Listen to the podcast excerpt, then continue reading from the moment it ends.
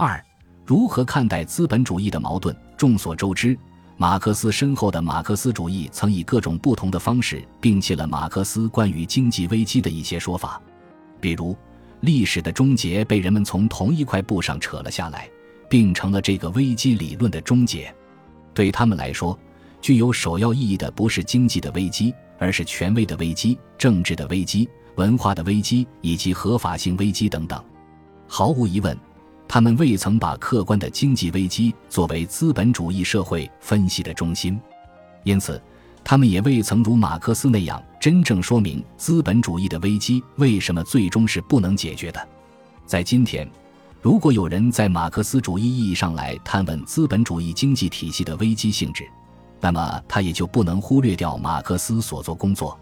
我们知道，马克思关于经济危机的说法。不是一指一件发生在具体时间上的事件，它是一个从现代资本主义生产作为起点。我们并不知道它的最终形态会是怎样的，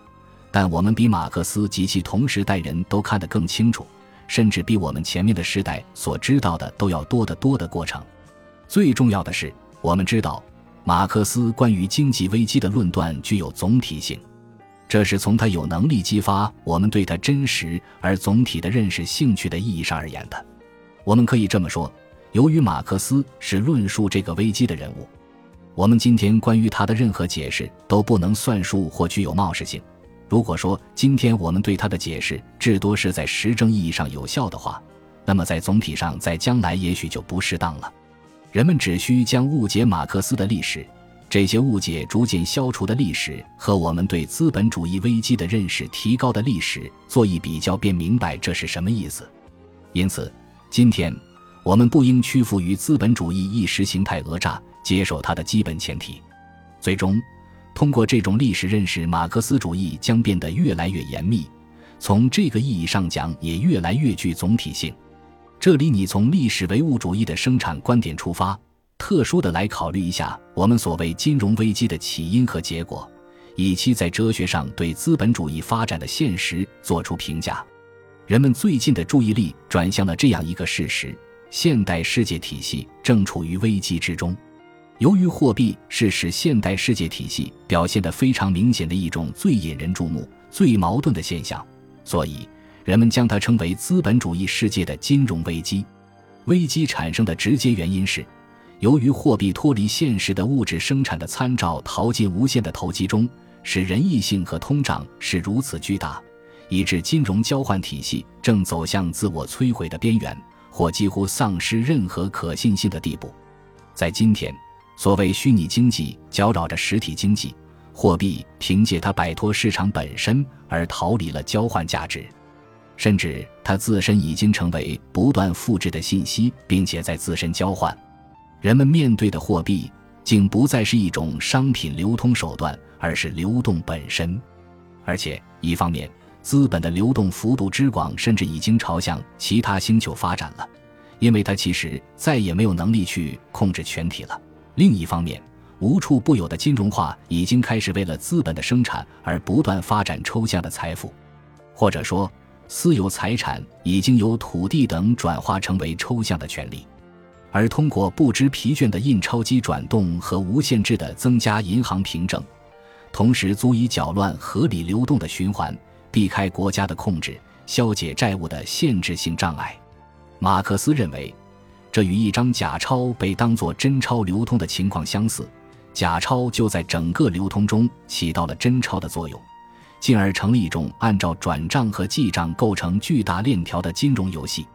当资本从本来意义上还只是实业家和实业家之间的资本流通，变成按照一种对自身抽象实体的不断拆分与重复来进行的自我生产时，我们便看到人类的命运被重塑。在这里，资本变成了只是在生产的野兽，无限债务的内化。而且，由于适合于资本主义的需要，信贷从来也不是与资本共存的。于是。产生于资本主义生产方式的金融制度，仿佛自如的生产数据、概念、符号和表象，并且仿佛不再需要从事倒霉的事情及物质性东西的生产了。最终，它的逻辑结果是：货币不可兑换作为信用价值稳定器和催化剂的黄金，同时也丧失了应当可以交换某种价值的真实财产的确定性。它与当初管制它并约束它在自己的统一性里的那个物质生产中的价值规律已经没有完整的对应关系，而只有破缺的关系。然而，要理解和以把资本的现实基础说成是由虚拟性而来的整个决定是极有难度的，因为这意味着作为基础的东西的本质不可确定。德勒兹指出，不可能把虚拟与现实作为客体的两个组成部分。我们的意思是说。货币并不能够真正克服物物交换中包含的困难，只是由于它使这种困难一般化、普遍化了。事实是，作为无限抽象的量的货币，不可能摆脱向具体的生成。没有这种向具体的生成，它就不会变成资本，不会占有生产。所以，从物质生产的历史逻辑看，资本这一链条的破缺甚至断裂，可能会产生粉碎生产关系的能量。但是，作为生产关系，它毕竟独立于它在每一生产时刻所掩盖的具体形式。这意味着，并非立即，而是要经过一段较长时间的历程，才能看到历史事件的结局。就这一点来说，一方面，马克思在他那个时代就已经清楚地看到了资本中潜藏的东西，即资本潜藏着加速炸毁自身基础的一种能量；另一方面，马克思也知道。倘若整个社会历史的发展就是为了让这一所谓绝对时刻加速来临，这无异于一个社会的自杀过程。所以，他指出，一个社会即使探索到了本身运动的自然规律，它还是既不能跳过，也不能用法令取消自然的发展阶段。真正的问题是，一如本雅明所见，资本主义的消亡，如果不是由经济和技术发展的一个几乎可以估算的时刻，那么一切就完了。巴丢则将占有的意志与灭绝人寰的意志联系起来。地球的总体毁灭是技术的必然前景。任何特定的实践，军事或核武器的实践，都没有什么特殊理由去冒这个风险，只是因为技术的本质就是调动存在，残酷的将其看作意志随时可用的潜在的本质的虚无形式。按照德勒兹的说法，就资本主义的情况来说。当人们还没有可能确切看到使其死亡发生的这个历史条件究竟是什么的时候，它却以更大的力量发生了。压死资本主义这只骆驼的最后一根稻草究竟是什么？这似乎相当于一种日常生活经济学问题。比如，酒鬼将什么称作最后一杯？酒鬼对于他所能够承受的酒量有着一种虚拟的评估。他所能承受的恰恰正是边界，在边界上，酒鬼发现他能够重新开始豪宴。然而，当资本主义这个酒鬼超越了这个边界，还存在着一个会使他改变饮品配伍的预限。他可能会改变饮品的烈度，或者会改变通常饮酒的方式，或者他还可能进入一个自杀的配置之中，或进入医院的精神卫生的等等配置之中。还有的情形可能是以欺骗或含糊其辞的方式说出最后一杯，超越了这最后一杯，还会有其他话吗？没有了，因为这句话会使他进入到另一种配伍之中。我们如果让德勒兹与福柯之间互读，那么看到过死亡的福柯的目光所给予我们的教诲是：死亡不再像长久以来的那个样子，不再处于生命消失和疾病模糊的长夜中。死亡从今以后拥有一种强大的启示权利，死亡就是一个伟大的分析家。我们认为，从这个观点出发来看，整个资本主义经济体系危机，资本主义就像一个相信无限性时间存在的人，却也相信个人是要死的。不过，从根本上说，资本主义线性的时间进步面向掩盖了资本的矛盾，而最重要的是。由于资本一直在要求通过克服积累过程的时空障碍以缩短周转时间，而通过资本的不断积累，尤其是作为价值的时间的积累，资本主义仿佛把死亡推迟到无限遥远的边界，线性价值的终点。资本主义仿佛就是看到死亡还充满喜悦的人，已经不是那个许诺让躯体腐烂的俗人。因为死亡进入游戏这件事，已经将他抛射到自身之外，进入一个辉煌的群体，及讥笑同类的苦难的群体，每个时刻都在驱赶和毁灭着那个先于他的时刻。战胜时间对他来说，与征服其同类的运动密切相关。这倒不是说他想象着摆脱自身的命运，代之以一个比个人更为长久的群体。相反，他需要这个群体，以便能意识到与那一刻相连的荣誉，觉得自己脱离了肉眼凡胎。对于眼睛来说，死亡并不是渐渐升起的那条地平线，它就在天际，就在他所有可能的目光的空洞中，而眼睛不断跨越的边界。使死亡作为绝对边界出现在沉迷运动之中，使死亡从另一边跳江出来。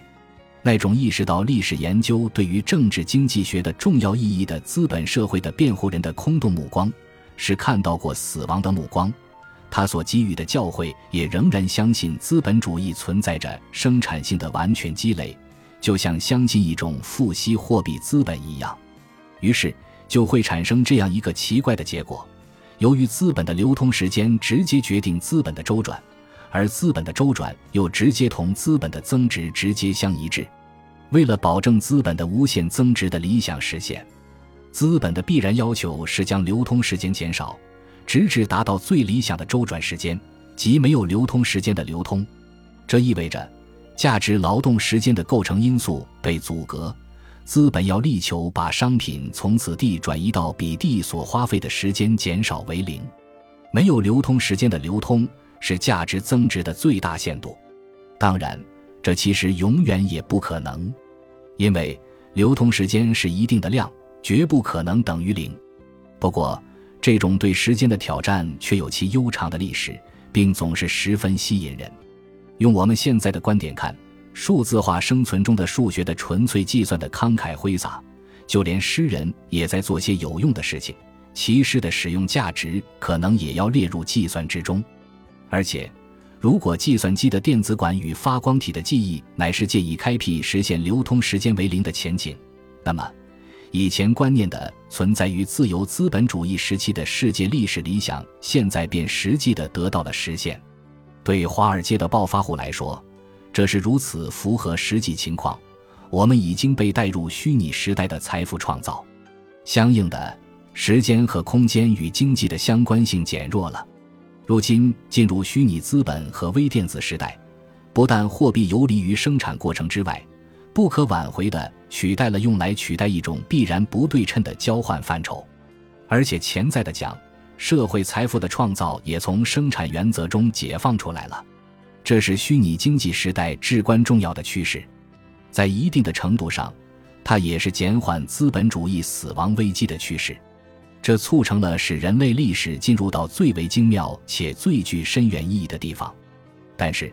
假如你错误地把虚拟时代来到的这个地方看成是真实历史开始消失的地方，或者同样错误地将它说成是生产时间限制的消失之点，在死亡的镜子中关照自己，那么。就无疑表明你对所发生的事情没有任何理解。在任何情况下，虚拟与存在物，像可能性与现实性那样，都不可能分离开来。马克思认为，资本所打碎的界限，不是因为埋葬了表现为客观的历史的必要的资本基础活的劳动力，而只是因为对资本的运动、发展和实现的限制。在这里，资本绝不是废除一切界限和一切限制。而只是废除同它不相适应的，对他来说成为限制的那些界限。这等于说，这个所谓消失支点的背后，还隐藏着整个世界资本相互联系的世界。资本的相互联系，把这种从流通中、从社会交往中产生的财产紧附在社会交往上，并使其失去自行保持的财产的独立性及其性格。而那些据说是由资本所产生的果实。则是按照资本的工作时间来计算的，由此产生的神秘化是由资本的本性决定的。因此，资本特有的矛盾不是想象的矛盾。一方面，资本满足于通过唯一的反生产运动扩展自己的法则，无情地占领全部生活空间；另一方面，它又受到生产历史的客观限制。更进一步来看。如果在研究资本过程中会发生矛盾，那么这种矛盾必定是从交换价值的本身发展中产生出来的。因此，马克思对资本本性的分析已不再到自然、上帝或道德中寻找它的来源，而是直接到政治经济学中，到他的批判中寻找。换句话说，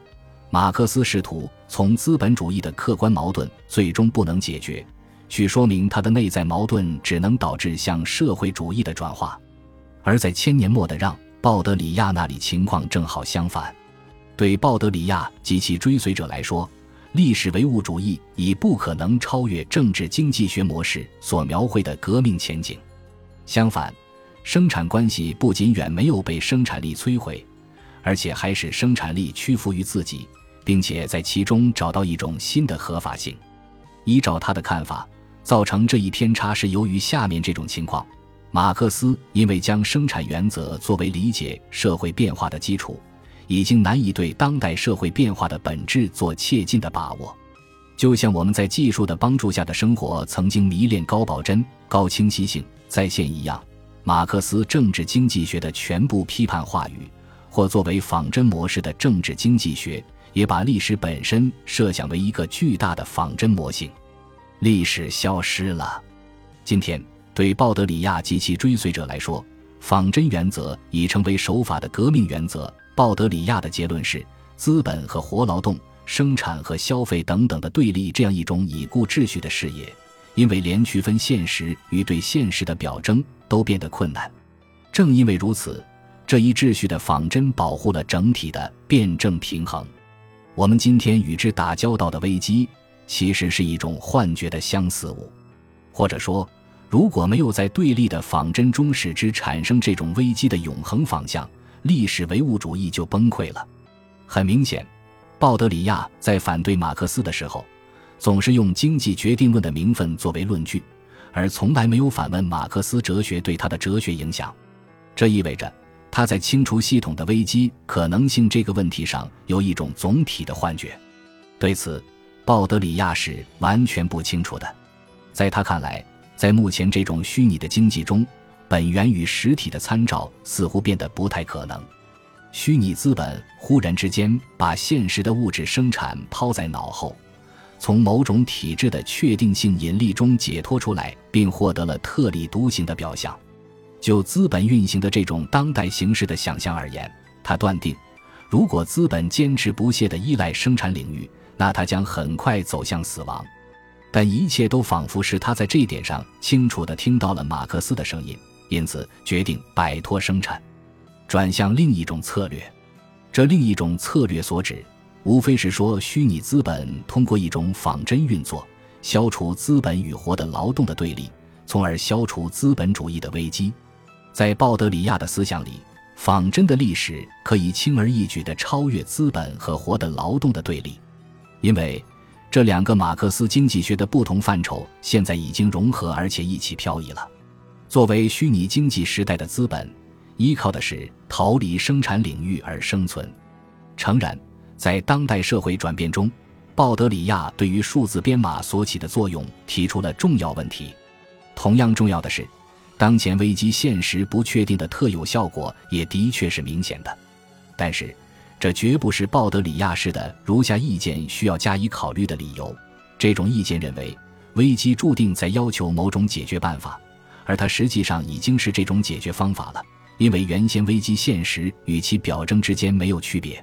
至少，人们已经承认这样一点：目前的危机单独而言，对现代世界体系还不是致命的。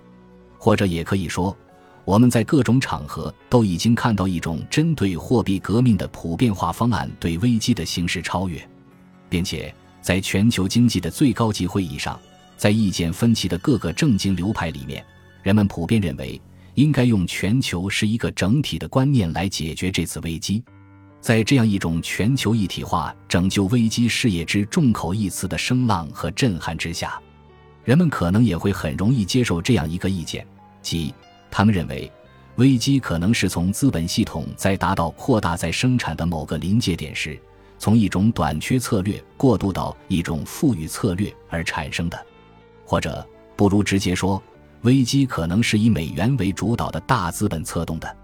他们最后判决，在发生这种货币危机的时候，所需要的是废除美元的特权，把它降低到欧元或亚元的等级。简言之，